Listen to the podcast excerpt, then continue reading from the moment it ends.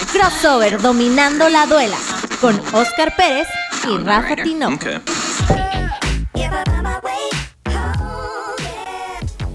Esto es Crossover Dominando la duela. con Rafa Tinoco.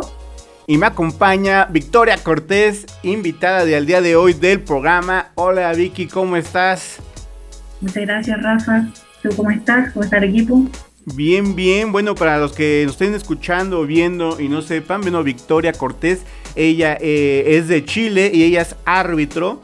Eh, Victoria, ¿cómo, ¿cómo llegó ese momento de que decidiste ser árbitro? Uh, Rafa, igual. Yo nunca, sinceramente, yo nunca me vi como arbitrar, eh, nunca me vi ahí, me vi a los partidos, partí súper chiquitita jugando. Sí, pero jugando era malísima, Rafa, oh, la jugando. La cosa es que con el tiempo, bueno, yo tuve, sufrí una lesión, una lesión a la, a la rodilla y, eh, pucha, fue súper penoso tener que dejar el deporte pero justo se dio la posibilidad de seguir en este deporte que es el básquet, eh, siendo árbitro, aplicando el reglamento, entendiéndolo desde otro punto de vista que, bueno, es otro, es otro tema. Y yo dije, ya, se dio la oportunidad, voy y sigo con el deporte. Así que ahí llegué, eh, llegué en buenas manos y bueno, como, como tú sabes, pues cuando te gusta el deporte, el básquet sobre todo, quieres estar todo el rato en la cancha. Eso más que nada. Entonces digamos que viviste de, de- de los dos lados, ¿no? Como jugadora, eh, o el básquetbol como jugadora, un poco a, tu- a- a tus inicios, luego ya como árbitro.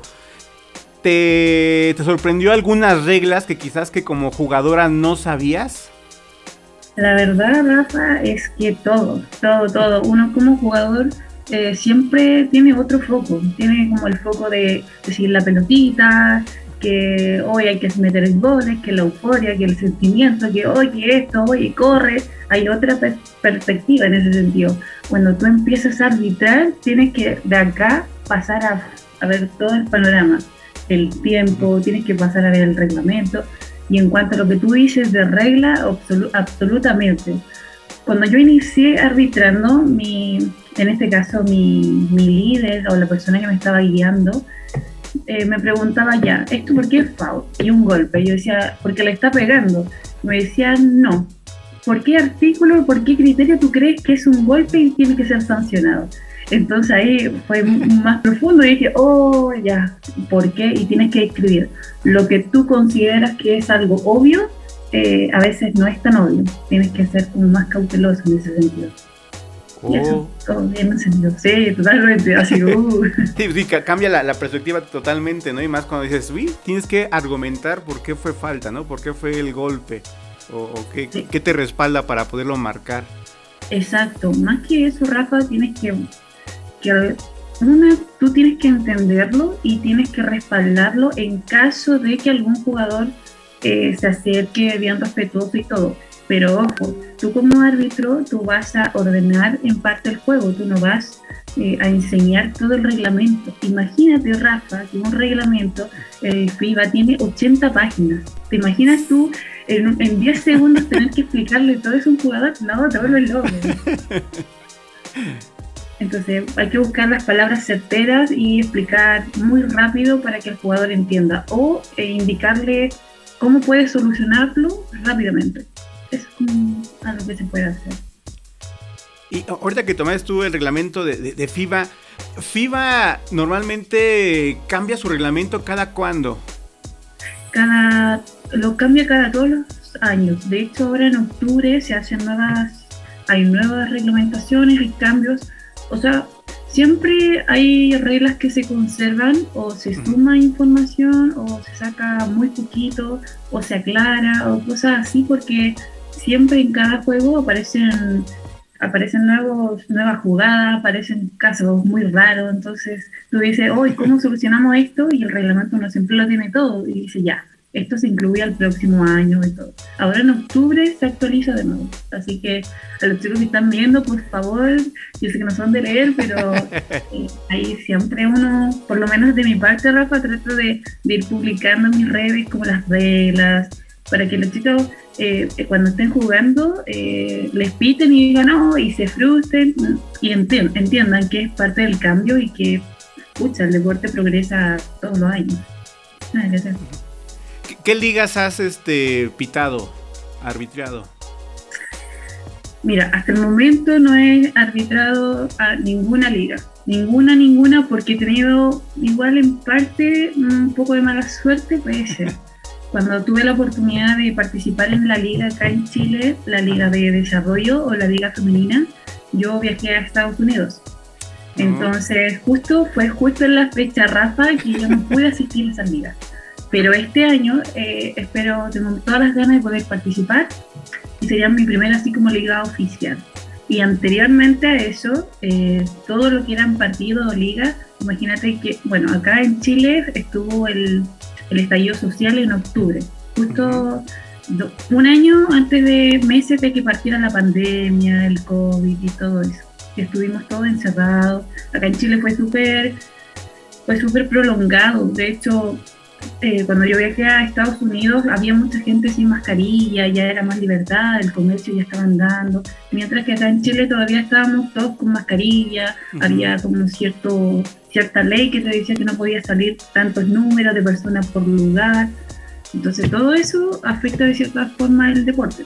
Así que ahora recién, este año recién se está regularizando todo, así que este es el año. Hoy es el bueno hoy es el bueno. Digo, no sé si, si se puede decir, o, digo, ya que eres árbitra, no sé si lo puedes decir. ¿Tienes algún equipo que te guste o que seas este fan? Ah, ya, pero mira, eso me podría meter en problemas, conflicto de intereses. Eh, me gusta mucho, me gusta mucho cómo juega la Universidad de, en Chile, Universidad de Concepción. Me gusta mucho el juego. Es un equipo que, está en la Liga 1. Es la, actual campeona, ¿no? ¿Ah? Es la actual campeona. Es... Creo que sí, creo que sí. Creo que sí, creo que sí. Me parece que sí. No, no estoy informada de la liga porque, Rafa, yo soy súper concentrado. Donde yo estoy, por ejemplo, si estoy en liga femenina, me informo completamente. Una vez que ingreso a la Liga 1, ya me voy a meter de lleno y todo absolutamente. Eso. O em, me gusta Valdivia, el juego de Valdivia, de la región de Valdivia, la Valdivia Ánimas y eso. Me comentaste tú eh, que había un jugador que venía de México. Así es, en, Valdivia juega Gabriel Girón, que llegó esa temporada para, para reforzar al equipo de Valdivia. Y me parece que lo ha hecho bastante bien ahí Gabriel Girón es eh, jugador de selección nacional aquí, aquí en México, ya un jugador pues veterano, va a tener como 32, 33 años y, bueno, me parece que lo está haciendo bien allá en la liga chilena. Sabes que yo tampoco dudaría porque todos los refuerzos acá en Chile llegan súper bomba, como le decimos nosotros, son súper buenos, así que siempre va a ser bienvenido el alto rendimiento. Totalmente. Y, bueno, ya tomando un poquillo a esta parte, cuando ya eres árbitro y estás enfocado en ese tipo de cosas, ¿no te dan ganas de volver a jugar? ¿No te dan, no tienes esa cosquillita de, volver este, a la duela? Obvio, totalmente.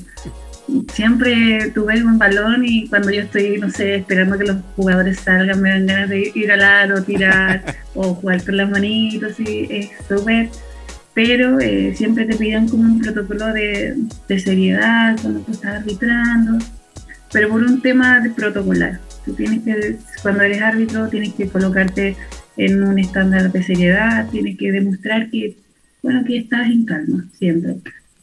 Pero de repente sí, no, no te niego que me dan ganas de tomar el balón, ir. Sí me desmotiva un poquito el tema que no sé, pues yo podría entrenar un rato, podría jugar y el dolor de la rodilla vuelve. Oh. Y eso es, como fome, es como fome. Pero nada. Oye, y otra pregunta a decir, ah, cuando arbitreas a, a chicos o cuando arbitreas a, a, chicas, ¿hay alguna diferencia? ¿Hay quienes te reclaman más o es indiferente eso? Uh, Rafa, sí. completamente. Cuando yo arbitro hombres, resulta que recibo un respeto, un, trato diferente. Siempre es como, el hombre puede estar muy eufórico, puede estar muy, muy enojado y se calma y dice, pero profe, y ahí empieza a hablar. Pero cuando se arbitra mujeres, uh, no.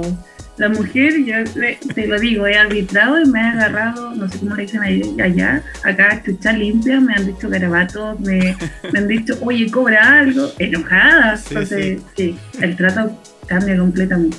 Y las mujeres, mira, Rafa, entre, bueno, acá en el programa decir que la, la mujer es como, no es tan permisiva, el hombre tú lo puedes golpear y si no, no le afecta el juego, sigue jugando la mujer es como, me golpeó, ¿por qué no me cobra si no me golpeó? Y como que hay algunas, no todas, no todas, pero los partidos, por lo general, eh, sí, te reclaman más que los hombres. Bien, y, y, bueno, en ese aspecto que he entrevistado a varias eh, chicas, igual que juegan básquetbol, y siempre les pregunto qué ¿Qué diferencia hay entre el básquetbol varonil y el femenil? ¿Qué, característica tú le pondrías? ¿Sabes qué? En el femenil se juega así y en el varonil no se juega y por eso es más interesante el femenil, por ejemplo. Uh, por lo que yo he visualizado, em, el nivel en mujeres no se juega mucho básquet, por lo menos en Chile. Eh, hay equipos femeninos, pero a nivel profesional eh, es muy, muy bajo a comparación con el de hombres. También considera en eh, los juegos el estado físico. Siempre es el estado físico. Los hombres, bueno, cuando tú ves jugar a un hombre, el hombre es más de físico, más de correr, más, eh, no sé, no se dedica más en el juego, cosa que el, el nivel de físico este, no sea problema cuando yo he visualizado los partidos de mujer, por lo general, no sé, el correr se cansa muy rápido, la habilidad de las manos, pero por un tema que quizás no lo practican mucho y eso igual te va sumando, te va sumando, no correr, no llegar a las jugadas, te suma no dominar el balón que se te escape, entonces, por eso, yo creo que donde es más practicado por hombres y hay pocas mujeres que juegan básquet acá en Chile, eh, puede que eso afecte un poco. Sí, eso me parece puede ser. Puede ser, puede ser. Otra pregunta que también te va a poner un poquillo en jaque, porque pues no está igual bien que lo digas. pero, pero, ¿alguna vez te has equivocado en pitar y que digas tú, sí, sí la regué, pero pues ya la marqué? Uf, sí, sí, totalmente. Al inicio, eh, cuando yo comencé, eh, me reconocía mi error ah, muy seguido y un, bueno, mi tutor en ese entonces me dijo, Victoria, equivocarse es parte de aprender. Tú tienes que entender que, que como tu árbitro también tienes un, proceso como un jugador cuando lanza y se le va los tiros, pero al siguiente sale. Entonces, lo que hago yo en momentos cuando me equivoco, obviamente el árbitro tiene que, es la, es la regla, tú pitas y tienes que ir a muerte con ello. ¿Sí? Ahora, en qué se diferencia el buen árbitro y el, árbitro así como malito, si lo podemos decir así, es que el árbitro bueno se equivoca una vez, dos veces, no más. Identifica el error, ve sus videos, lee la, la regla y no lo repite más. El árbitro malito lo ves cometiendo el mismo error en varias canchas. Entonces, creo que ahí radica un poco el tema como de equivocarse o no. Yo sí me he equivocado, y a veces para el partido, error mío y arreglo la situación. si se puede arreglar, obviamente se arregla. Y como también me he equivocado y me tengo que ir a la tumba, así que ahora lo, nadie va a saber cuándo me equivoqué y no, pero... Pero siempre están, Rafa, también tus compañeros, que ahí te dan tu, la retroalimentación, te dicen, oye Vicky, mira, esto puedes mejorarlo así, puedes hacer esto otro, no vuelvas a repetir esto cuando tu compañero no te diga nada, preocúpate. Preocúpate, preocúpate porque significa que ya no, no, no le interesa que tú surtas, no, no hay interés. Entonces siempre estás pendiente y lo bueno de aplicar bien el reglamento es que tú elevas un poco el nivel del juego. Si tú eres un mal árbitro, el partido se vuelve, como decimos acá, una changa más. Es un partido, partido sucio más. Y eso no es la idea. Sí, no, no, no. Otra cosa, ¿te ha tocado expulsar a alguien? Sí. ¿Sí? Sí, sí, sí, sí, Hay motivos Eh, bueno, el principal motivo es cuando putean al, árbitro, como uno le dice, le dice al árbitro, sí. Eso es el límite. Tú puedes soportar, hay árbitros que, que, bueno, con experiencia, que ya hasta dicen, ya, si dice este garabato sí, si este garabato no. Yo estoy recién en el proceso de que no debo permitir ningún tipo de, de garabato. Totalmente. Ningún tipo de garabato. Cualquier garabato se va afuera. Por lo que yo he tenido que sancionar y lo tengo que simplemente descalificar ha sido por agresión, porque golpea sin intención de jugar el balón y es demasiado violento. Ese ha sido un motivo por el que yo he descalificado directamente. Solamente eso me eh, bueno, digo, tú eres un árbitro, una, una árbitra eh, joven, pero ¿qué te cuentan los maestros del básquetbol que se jugaba antes? Que, que se permitía más o quizás había más contacto, ahora quizás no tanto. Y, después quiero enfocarme al este pues, nueva regla, bueno que ya tiene bastante tiempo, la del paso cero. Paso cero. La primera pregunta era del juego anterior con el juego de ahora. Ajá. Mm, sí, Rafa. Antes, acá en Chile existía una competencia que se llamaba Di Mayor, era el más alto rendimiento acá en Chile. Y ese juego, o el juego que había, era de mucho, mucho roce, mucho contacto que se permitía.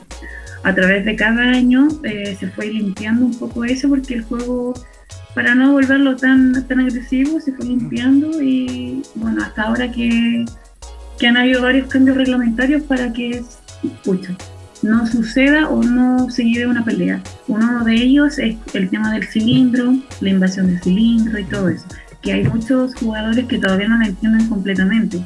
A veces, no sé, están jugando todo bien, no tocan el balón y todo, pero están súper dentro del cilindro del compañero y uno lo sanciona y dice, pero si no lo toqué, que te empiezan a reclamar, a reclamar, a reclamar. Y hay Rafa, algunos que son muy duros. Tú le puedes explicar, pero no entienden, no entienden.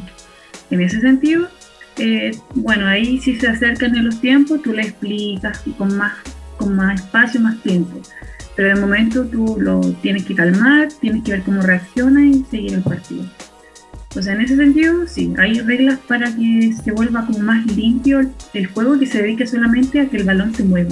Más que el contacto, es como que el balón se mueva. Habilidades. Y el regla, ¿qué quieres saber del paso cero? Pues, eh, ¿qué tan complicado es ese proceso de, marcarlo? Quizás marcar viola, no marcar viola. Eh, e, e, esas pláticas entre árbitros o qué dicen entre ustedes a, la hora que está el juego y pues tienes la edición en segundos en de le marco viola o si fue paso cero. Ah, ya. Ahí, por ejemplo, tú tienes que estar el ojo, como nosotros decimos, tú tienes que trabajar la visión, tienes que trabajar tu posición en la cancha y hacia dónde estás mirando. Cuando el jugador ve la pelota, el árbitro te está mirando los pies. Específicamente te mira los pies. Entonces, en ese sentido, cuando uno dice vale o no vale, si tú por ese motivo no alcanzaste a ver el paso, pero visualmente viste que avanzó demasiado, tomó mucha venta, una ventaja, ahí queda como criterio de, cada árbitro. Lo que me pasaba, te hablo personalmente, al, inicio, cuando me costaba un poco ver el tema del paso cero, eh, yo acudí mucho al tema de los videos, de ver, de ver, ver mucho rato iba a partidos aquí donde vivo yo, iba, en la oportunidad que se me daba iba a ver partidos y a ver cómo, cómo funcionaba. Y tienes que ver cómo eso, más que nada enfocarte en los pies y, y, saberte bien la regla. Saberte bien la regla. Lo que yo hice fue consultar a árbitros mucho más experimentados y ellos me dejaron muy clara la regla, leía la regla, la leía. Y a veces te pasa, Rafa, que tú eh, cobras que es legal y todo el público, a veces ni siquiera los jugadores, el público así como, ay, pero árbitro que camina, que... Y ahí tú tienes que ir trabajar con todo eso. Pero yo creo que eso sería como ver los pies. una clave es mirar siempre los pies para saber si lo validas o no lo validas. E, e, esta pregunta va un poquillo más a, a lo que habías dicho anteriormente digo, en el básquetbol eh, es un deporte donde hay mucha comunicación entre el jugador y el árbitro, mucho más que en otros deportes, siempre hay una comunicación constante a cada rato. ¿Qué eh, palabras es tu límite? Así como dices tú que hay árbitros que cualquier garabato, cualquier insulto pues, es este técnica o expulsión. ¿El tuyo cuál es? El que digas tú, te puedo permitir varias cosas, pero hasta aquí es mi límite. Eh, cualquiera que sea ofensivo, eh, Rafa. Por ejemplo, tú puedes decirme, árbitro, tú eres muy tonta. Es como ya llega como una connotación negativa, ya llega como a, a ser fuera o externo de, de, lo que hace. Ahora tú tienes que identificar, chuta, ahí es como tu lectura del juego. Pero sí, por ejemplo, mi, mi límite serían garabatos. Garabatos. A mí me ha dicho, el que expulsé era de, de otro país y me lo dijo en otro idioma. Pero yo sabía, tú, justo tuve una compañera que había, había tomado un curso de creolé y mm, ella me dijo, mira, esto es garabato y todo. Yo le pregunté a algunos chicos y sabía que era un garabato. Entonces ese chico se tuvo que ir. Pero eso sería como el límite, garabato. Rafa, yo cuando arbitro, eh, por lo general hay una confianza de árbitro-jugador que a veces hasta se dicen garabatos, así como, dale weón, sí, dale, tienes que darle y todo. Pero lo que concierne a mí, trato siempre con mucho respeto a cada jugador. Si el jugador está enojado y me grita y todo, primero trato de calmarlo y siempre hablándole con respeto. Porque al momento que tú cruzas esa línea, das hincapié a que te crucen la línea también. Entonces, no, no puedo permitir eso y tampoco como que se ensucia un poco el partido y no, no el tipo partido que a mí me gustaría dirigir. Y bueno, también el, jugador, hay, bueno, hay muchos jugadores que son bastante mañosos, bastante colmilludos. Entre los árbitros eh, ya los tienen como que identificados y te dicen aguas con este porque eh, eh, este pega de más, es discreto, pero, pero es colmilludo, hay que checarlo más, o, cómo está eso? sí, Rafa, sí. Yo cuando arbitro con mis compañeros, yo, bueno, ingresamos, hacemos como el, el meeting, conversamos, y de repente mi compañero parte y me dice, ya Victoria, el número 7 agarra la polera, pero sin que lo vean. Este chico agarra o este chico reclama mucho y reclama al primero que te reclame mucho, técnica, y ahí lo calmamos y todo porque como te digo, Rafa, hay gente que tú le hablas, tratas de conversar, pero tú tampoco puedes permitir que, que te griten todo el tiempo, porque eso altera el partido. Entonces, lo primero tú, si puedes, con, o sea, si puedes conseguir una conversación, excelente. El árbitro no tiene ningún problema en conversarte si tú le hablas, pero si le gritas ya no. Entonces, hay, hay chicos que son muy, muy, no sé, alterados, llegan muy alterados también considera, Rafa, que a veces tú no sabes lo que le pasa al jugador afuera de la cancha. Tú no sabes con qué problemas vienen, tú no sabes hasta tú que tuviste un atado, no sé, un problema afuera, llegaste, mucho no llegaste de la mejor forma, pero cuando tú llegas a la cancha es como tu lugar sagrado. Todos los problemas tienes que dejarlos afuera y te enfocas siempre al deporte y a que se haga todo bien. Entonces, eso tú mismo tienes que transmitirle a, a los jugadores que aunque afuera le haya pasado algo, que se calme, que, aquí está jugando, que, lo disfrute en parte de Y eso va a aportar, cada uno ve cómo, se relaciona con los jugadores. Es súper importante, súper importante. Y ahora, eh, antes de los juegos, ¿qué hace victoria. Antes de empezar el juego, ¿tienes algún ritual? ¿Tienes algo que hacer? ¿Comes? ¿O, es más charla, plática? ¿Qué, qué, qué es lo que hace Vicky? Uf, mira, yo cada vez que tengo un partido interesante que es bueno, lo descanso. No como mm, antes de dos horas tengo que comer para estar bien ligera y que no me afecte nada que sea como físico. Trato de descansar bien, un buen calzado y obviamente raja música música, totalmente. Te colocas unas canciones, depende de tu estado de ánimo, colocas música, te concentras, te mentalizas, ves, los, ves a los jugadores. Obviamente, cada partido importante tú haces una visualización de sus partidos anteriores, ves cómo juegan, ves el juego que tienen, cómo reaccionan.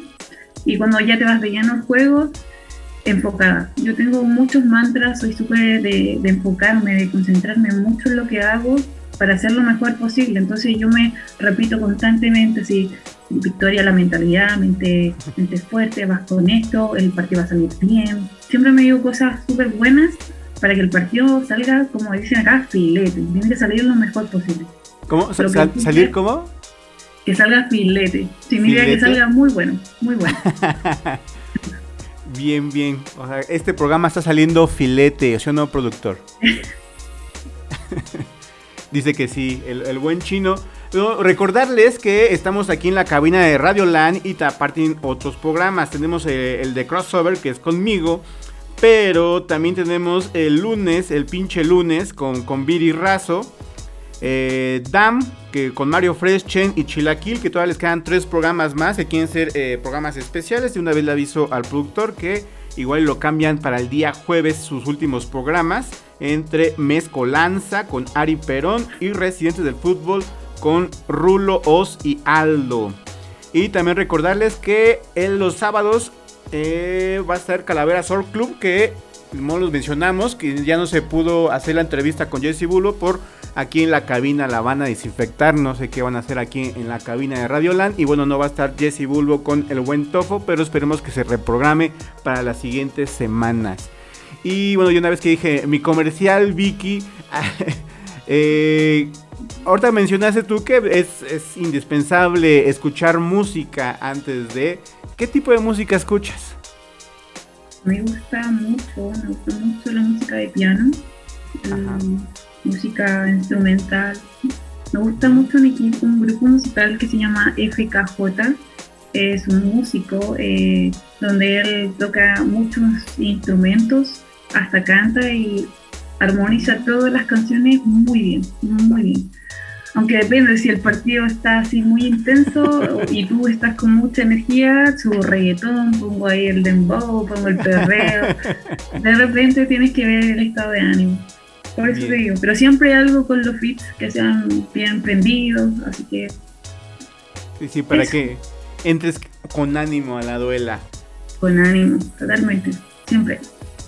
Y después de un buen partido, un buen arbitraje, ¿qué hace saliendo Vicky después de los juegos? Rafa, eso es obvio, comida. comida, siempre. Importante comer, después, es la mejor parte. Si un buen partido tienes que cerrarlo con una buena comida. Siempre, siempre. ¿Cuántos partidos al día has pitado? ¿Cuánto es tu máximo de partidos al día que has arbitriado? Uf, una vez arbitré 10 partidos en el día. 10 partidos. 10 partidos en el día. Y te esperas a comer hasta el último juego.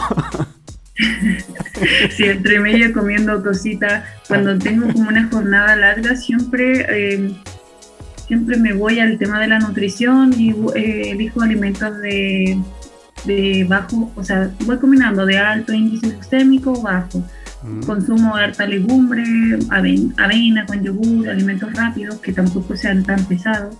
Siempre evito mucho el tema de la fritura porque tú sabes que te puede caer mal la guata.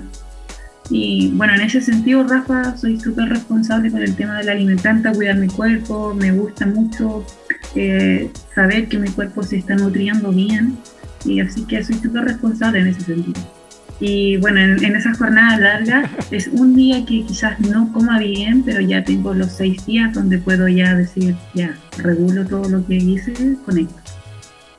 Mira, fíjate, es un tema que, que quizás antes eh, no se veía tanto, pero yo creo que ya los árbitros de, ahora eh, le, ponen más hincapié a su estado físico para que estén en buena forma física para hacer esos despliegues que hacen. Quizás en el básquetbol eh, no es tan cansado porque finalmente sí se ayudan entre dos árbitros, tres árbitros y recorren nada más una especie de, de mitad de cancha pero aún así es un poco desgastante y más si tienes 10 juegos durante el día, obviamente es mucho más desgastante, pero siento que el, día de hoy los árbitros se preparan más físicamente. ¿Eso es cierto o, no?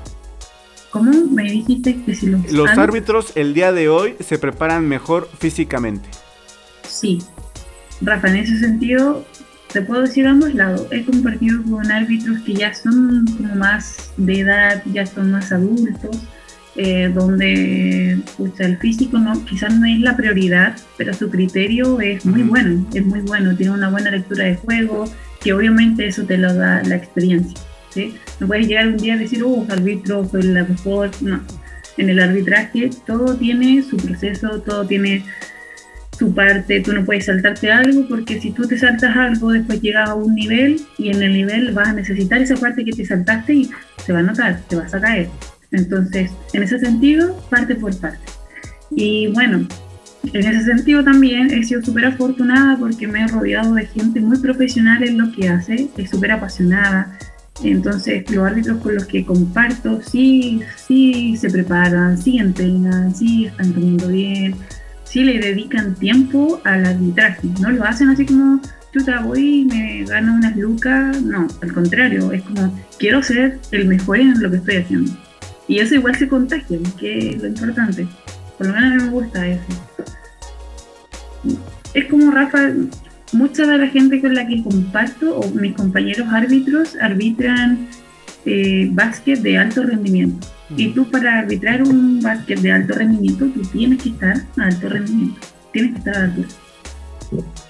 Y esa que, que mencionas esto, ¿cuáles son tus metas como árbitra? Como árbitro. Me gustaría mucho llegar al mejor nivel de básquetbol. Acá sería eh, integrar el grupo FIBA. Me gustaría llegar a ser árbitro FIBA eh, para así poder viajar y conocer. Creo que la vida es tan hermosa, Rafa, tan linda, hay lugares preciosos que me gustaría ir a conocer y si es a través del deporte sería, sería soñado, sí, sería hermoso. Así que y FIBA te da todas esas opciones eh, haciendo las cosas bien. Así que convencida, esa sería como mi meta, llegar al alto rendimiento, al buen deporte. Bueno, y acá en Chile las metas serían arbitrar la Liga Nacional, que es súper importante, la liga más importante del país, y desempeñar un, buen árbitro, elevar el nivel del básquet. Eh, pues mira, México, tanto Chile, normalmente son países eh, casi 100% futboleros, ¿no? La verdad. Mm, en México y en Chile mueve eh, más el fútbol que el básquetbol. ¿Por qué escogiste el básquet? ¿Por qué elegí el básquet? Em, bueno, cuando yo estudio, bueno, estudié, empecé a estudiar pedagogía en educación física. Entonces yo me, cuando empecé a meterme de lleno en el deporte, en, esta la rama de, de educar, siempre noté que el, fútbol era como el más, eh, el más jugado, el que llega más espacio. Y de cierta forma eh, me llegó la idea a la cabeza de que, bueno, la inversión acá en Chile era solamente hacia el fútbol, mayoritariamente hacia el fútbol. Y había muchos otros deportes que, que los, se dejaban de lado por, porque no había, bueno, la excusa era que no habían recursos económicos. Pero el tema nunca fue el tema de los recursos, sino que, escuchan, ahí ya nos meteríamos como en otra cosa. El tema es que, como yo dije, chuta, siempre el fútbol, el fútbol, ¿por qué, ¿por qué siempre tiene que fútbol? Le agregué como, en ese tiempo, le tomé como un, rechazo al fútbol. Dije, yo no quiero saber de fútbol porque no me interesa. Y el deporte del fútbol es súper bueno, si te das cuenta de esto, es muy bueno, si no, no tiene nada de malo. Pero fue una cosa de pequeña y que ahora ya, ya no está. Y también me topé con, con, el punto de que cuando chica yo tuve un entrenador súper bueno, Rafa. Era, era él se llama Vladimir Morales, es súper bueno. También Rodrigo María Ángel, que, bueno, ellos están en el sur, eh, otros están en el norte, están todos divididos acá en Chile, que eran súper apasionados por lo que hacen. Y tú como eres niñita, cuando llegas chiquitito, tú eres mucho de observar al profesor. Si tú ves que un profe es como agresivo, tú, tú resultas ser un jugador agresivo.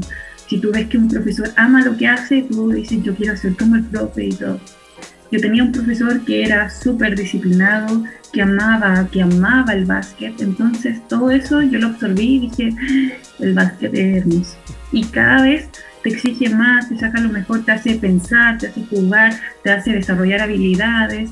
Y, ahí fue como que me fui enamorando partido a partido. Y nada, pues me enfoqué en eso, me enfoqué en eso y ahí fue creciendo todo. Bien. Eh, y, en esto de, de, del básquetbol, y ya que te fuiste empapando más sobre el básquetbol, digo, ya estás a esta altura, ¿cómo ves eh, los demás países y obviamente ya enfocándonos a México?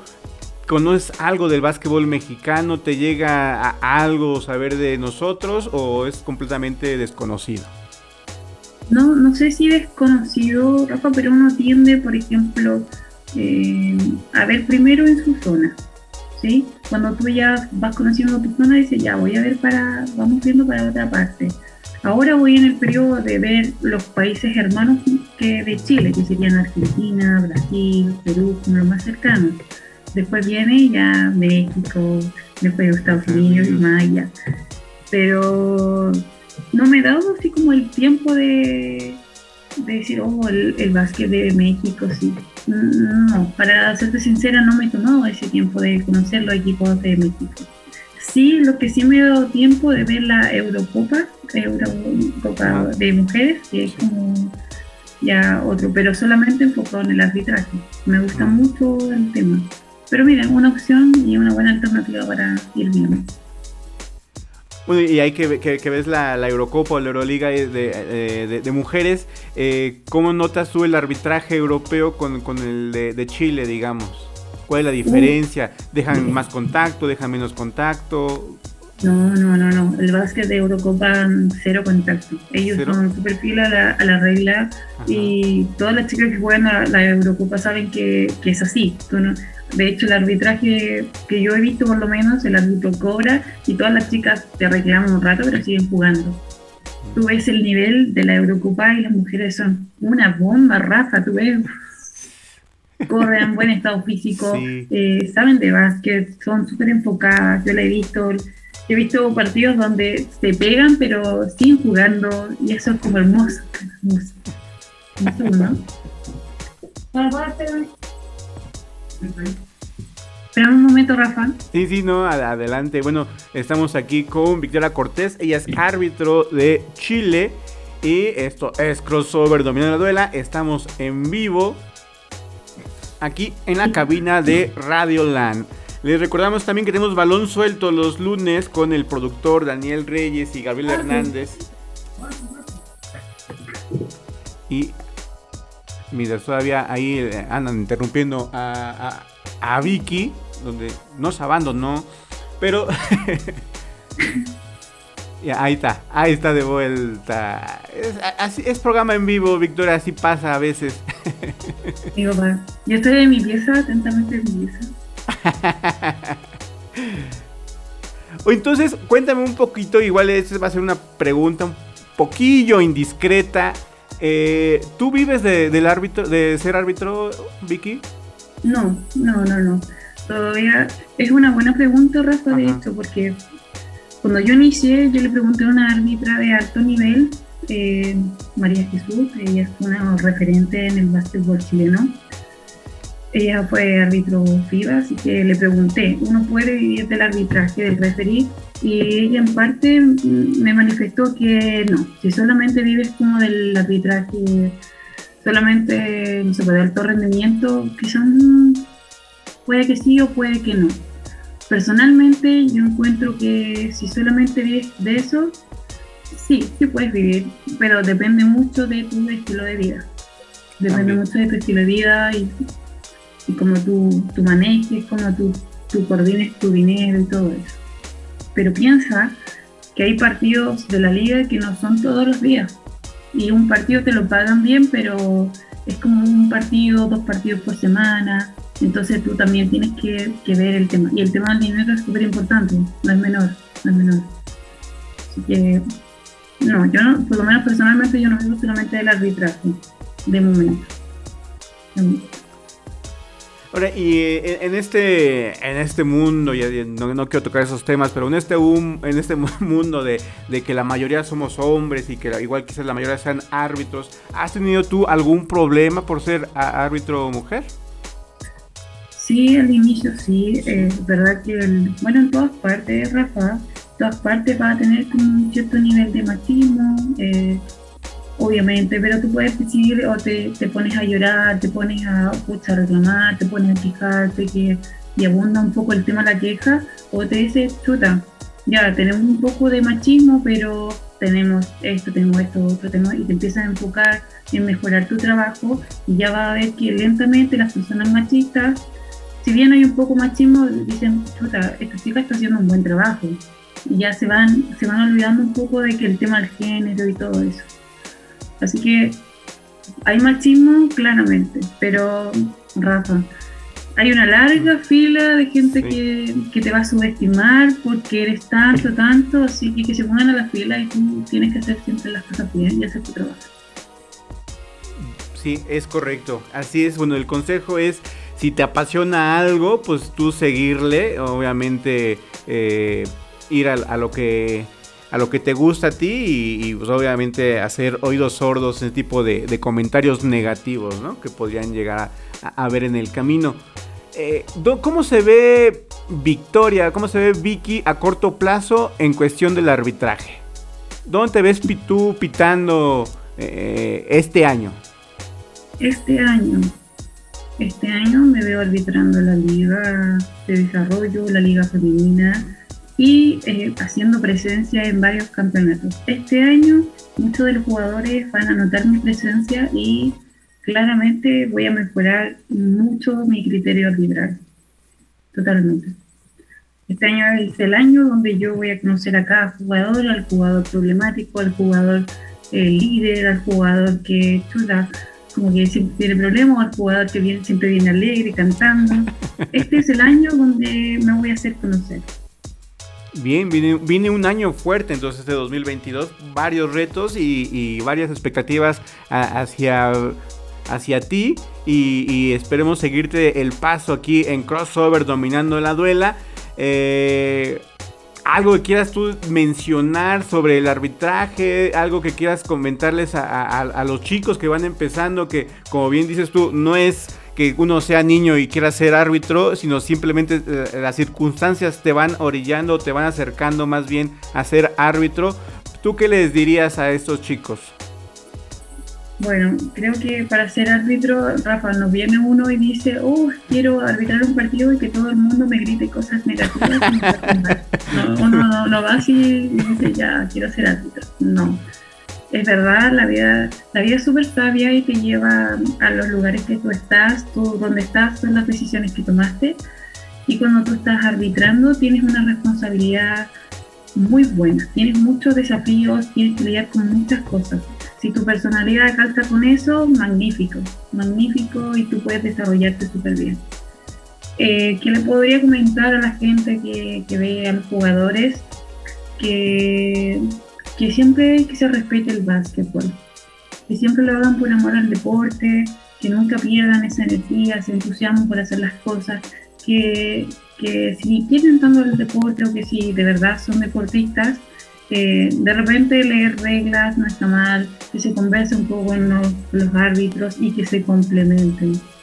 Porque el deporte en sí en general es un, es un complemento de varios agentes que están trabajando uno por otro. Desde el espectador que está mirando el básquet hasta el jugador que está dominando el balón, es parte del deporte. Así que nada, complementar siempre lo que tú tienes con lo que yo tengo y vamos para arriba y juguemos porque todos amamos lo que estamos haciendo, si no, no estaríamos jugando, obviamente. Eso, y lo siempre les diría que, que nada, que siempre la pasaran bien. Si al final uno se calienta la cabeza porque tal cosa y esto, y a veces ni siquiera es por el deporte, pero tratar de que disfruten lo que haga, disfrutar lo que uno hace.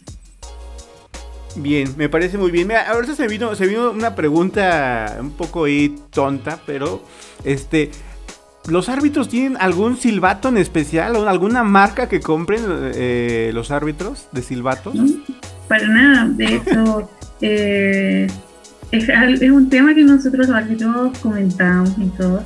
Yo al inicio me compré, bueno, no tenía un silbato y mi, mi o sea, mi, mi líder me dice que tenía un silbato de pato, así era horrible el silbato.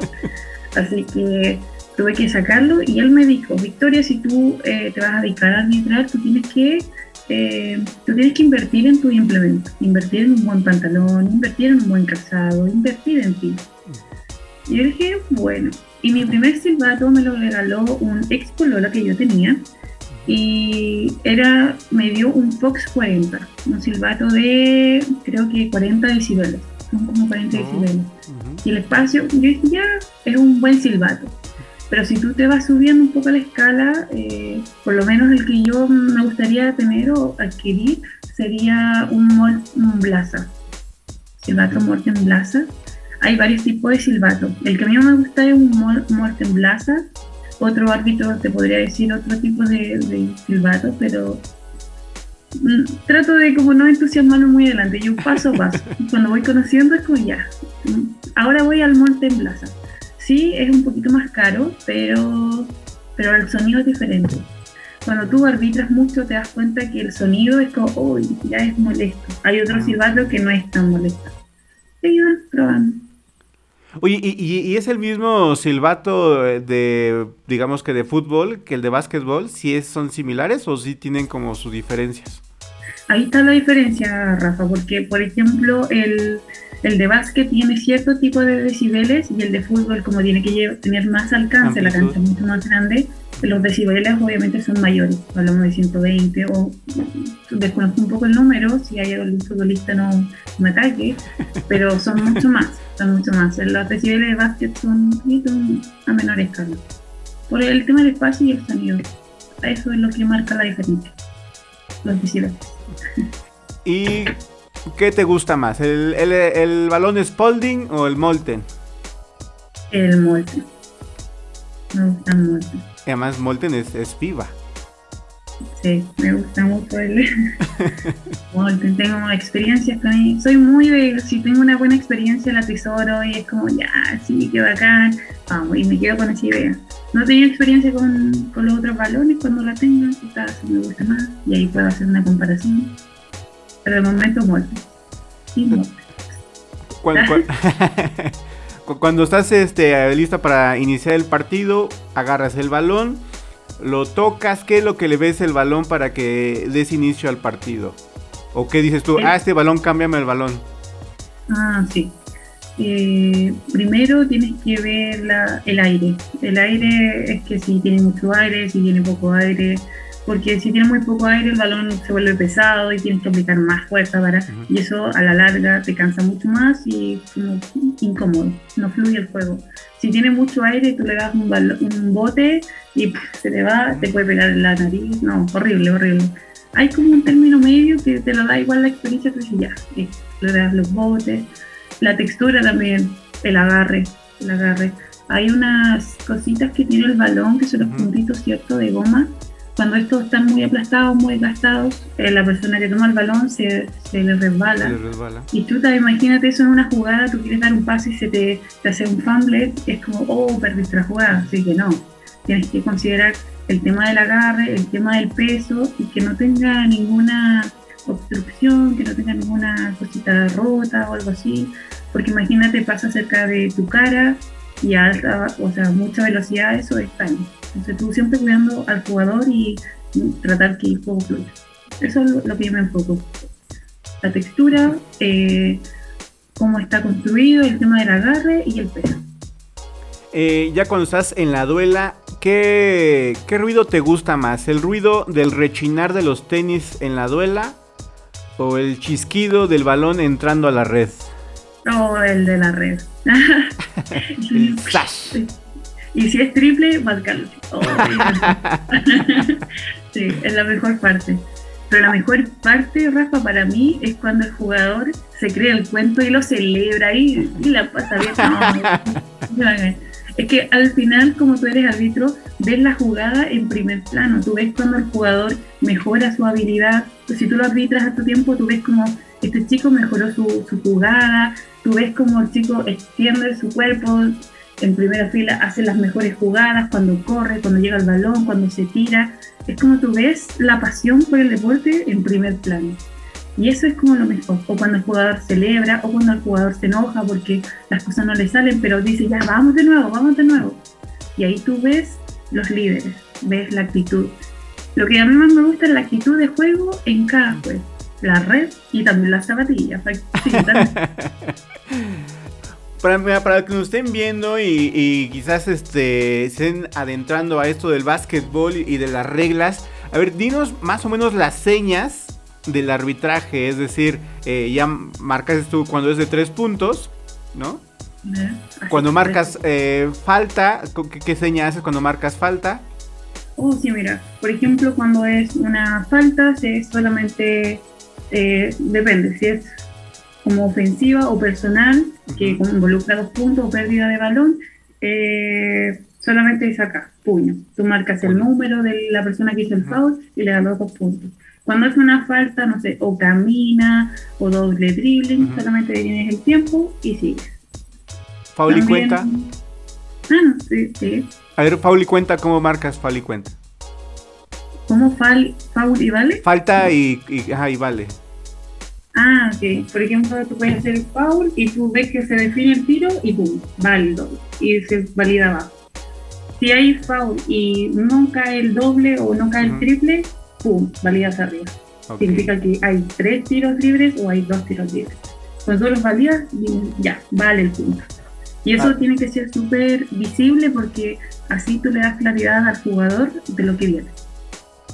Si, si yo le quiero sacar una técnica aquí al productor, ¿cuál es la seña? Falta técnica. Mira, tú colocas el bracito así, extendido y le el, productor es, le, gusta más este el americano y me estaba diciendo que en el americano eso es como tiempo fuera o, que piden tiempo, ¿no? Que en el básquetbol es la falta técnica. ¿El tiempo fuera cómo es? El tiempo es con un solo dedo y es tiempo. Ah, ok. Eso es tiempo fuera y con toda la mano es la técnica. Es técnica. Acá se ah. dice en Chile tiempo muerto. Tú, este y tiempo muerto acá y luego señalizas la banca de quien pidió en ese entonces tiempo. Y cuando, cuando lo expulsas, ¿qué seña haces? Expulsa, expulsión directa va acá. Las dos manos van hacia arriba, expulsión directa.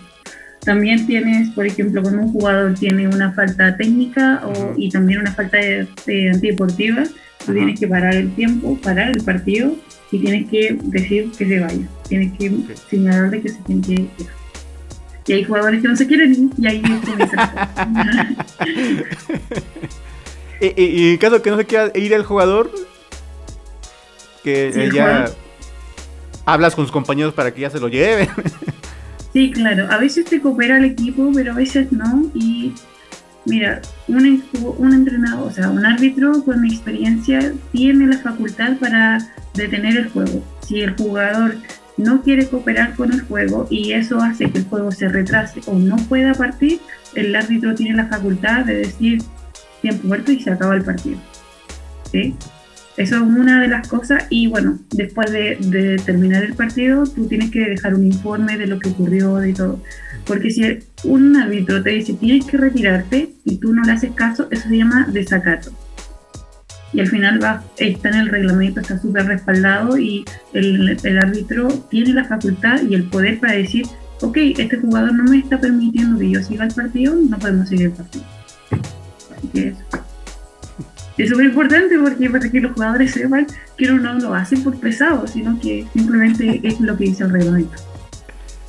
Mira, ya estamos casi al último del programa, ya nada más nos quedan unos 5 minutitos, se nos fue muy rápido, disfruté mucho el programa aquí de Crossover.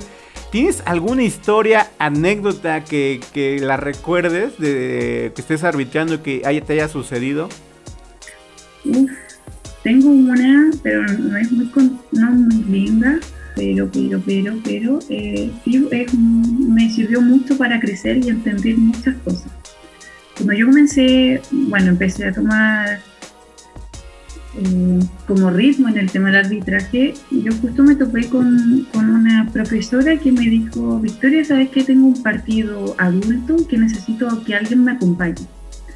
Rafa, ahora te digo, eh, arbitrar adultos ya de edad, son, una, son mañosos, son sucios para jugar. Y son duros los panas. ¿Para qué te digo cosas? Son duros. Uno les dice no, no, y son. Bueno, el tema es que como yo estaba recién comenzando, eh, esto, yo solamente había arbitrado a niñas chiquititas, niños chiquititos, y todo eso. Fui a arbitrar a ese partido y quedó fue horrible, fue horrible, todo mal, todo mal. Eh, yo pitaba algo, una, en ese partido fue, yo pasé por el lado de la banca y me dijeron Victoria, o sea, no me dijeron Victoria, me dijeron sale de aquí, aquí no tienen que estar las mujeres. Así de la banca. de entrada. Exacto, de entrada. Y en ese tiempo yo no sabía que eso yo podía descalificar un jugador, yo desconocía mucho la regla, como que sabía lo, por lo que jugaba, pero no sabía todavía toda la regla. Entonces, una, empezaron a, a, descalificarme por mi género, después empezaron a decirme que era muy chica, que no tenía que arbitrar partidos de grandes.